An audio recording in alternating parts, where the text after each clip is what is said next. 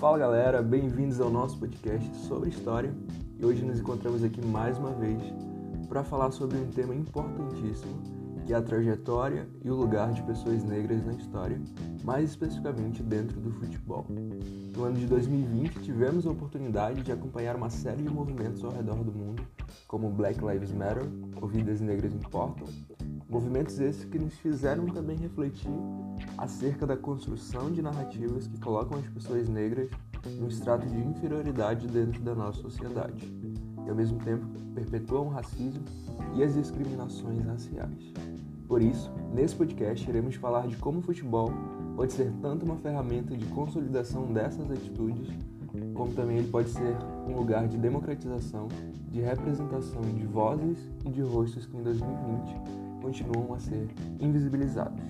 Então, se acomode num lugar bacana, pegue sua xícara de café, curta nosso podcast, compartilhe com seus amigos e vamos lá.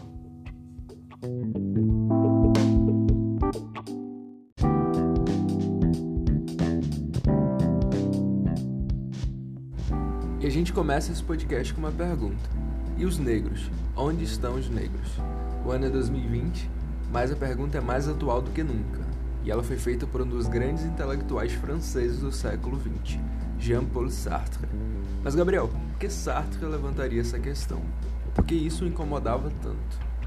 Bom, segundo Nelson Rodrigues, em sua visita ao Brasil nos anos 60, o pensador francês sofre um estranhamento ao perceber que os lugares da intelectualidade brasileira não admitiam pessoas negras. Pelo menos é o que parecia, porque todos em seu campo de visão eram brancos. E a pergunta vem novamente: e os negros? Onde estão os negros no Brasil? Bom, não é somente no Brasil que isso acontece, mas em diversos locais do mundo. E é por isso que a gente escolheu a seleção francesa de 2018 como um exemplo disso. Voltaremos agora ao dia 15 de 7 de 2018, o dia onde a França vence a Croácia por 4 a 2 com gols de Mandzukic contra Griezmann, Pogba e Mbappé, se consagrando a campeã mundial pela segunda vez na história. Mas, Gabriel, o que, que isso tudo tem a ver com o podcast? E a gente vai ver isso agora.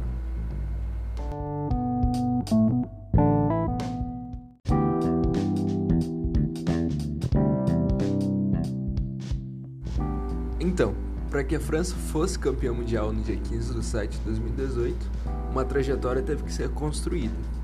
E essa trajetória só pode ser construída com jogadores.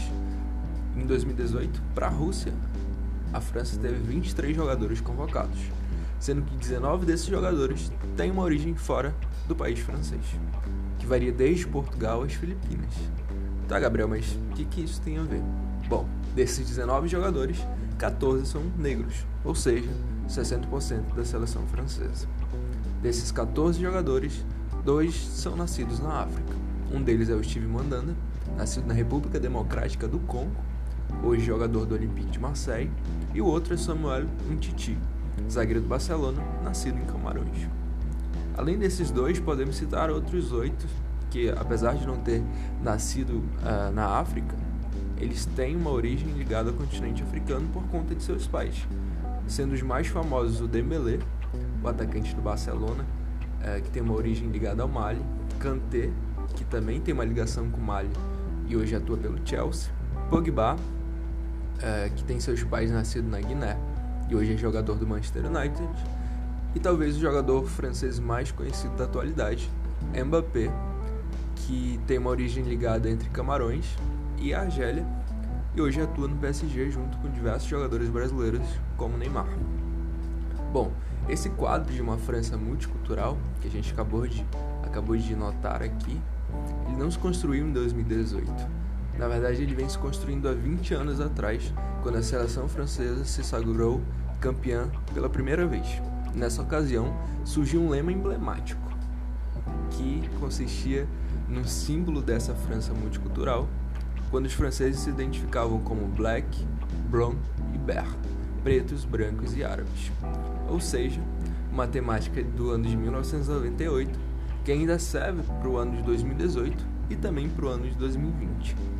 É, é importante destacar que na seleção de 98, assim como na seleção de 2018, a seleção francesa tinha nomes como Zinedine Zidane, origem Argélia, Marcel Desailly, nascido em Gana, Patrick Vieira, com uma ligação com o Senegal, além de Lilian Thuram e Thierry Henry, jogadores negros que têm uma ligação com o Caribe.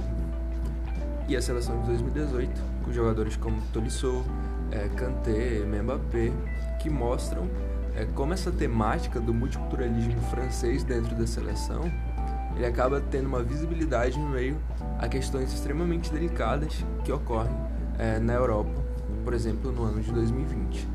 É, notando como esse multiculturalismo francês ele pode se tornar um problema a partir do momento que, aumenta, que há um aumento de discursos contra os imigrantes na Europa.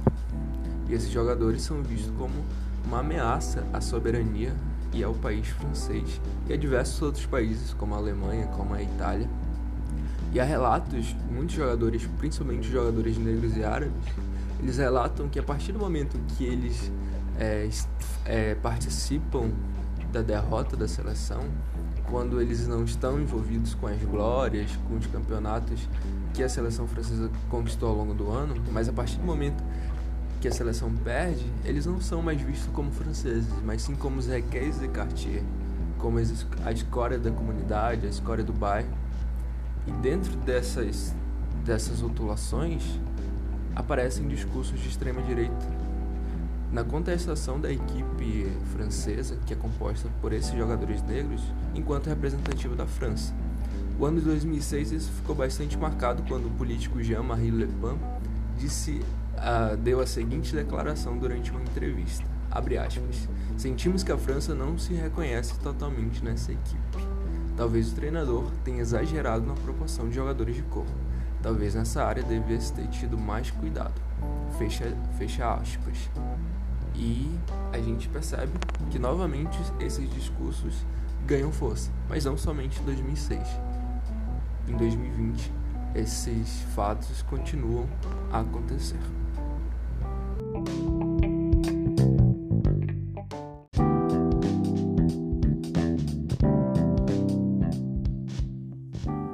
E é exatamente por conta desses discursos devemos pensar a história através daquilo que Chinua Achebe chama do equilíbrio das histórias, uma espécie de giro decolonial para que nós possamos começar a romper com essa lógica de colonialidade, com essa lógica que enxerga a história das populações negras somente através da dor, da violência, da escravidão, que também colocam essas pessoas à margem do que pode chamar aqui de lógica ocidental, uma lógica que exclui, que invisibiliza e que nega o outro.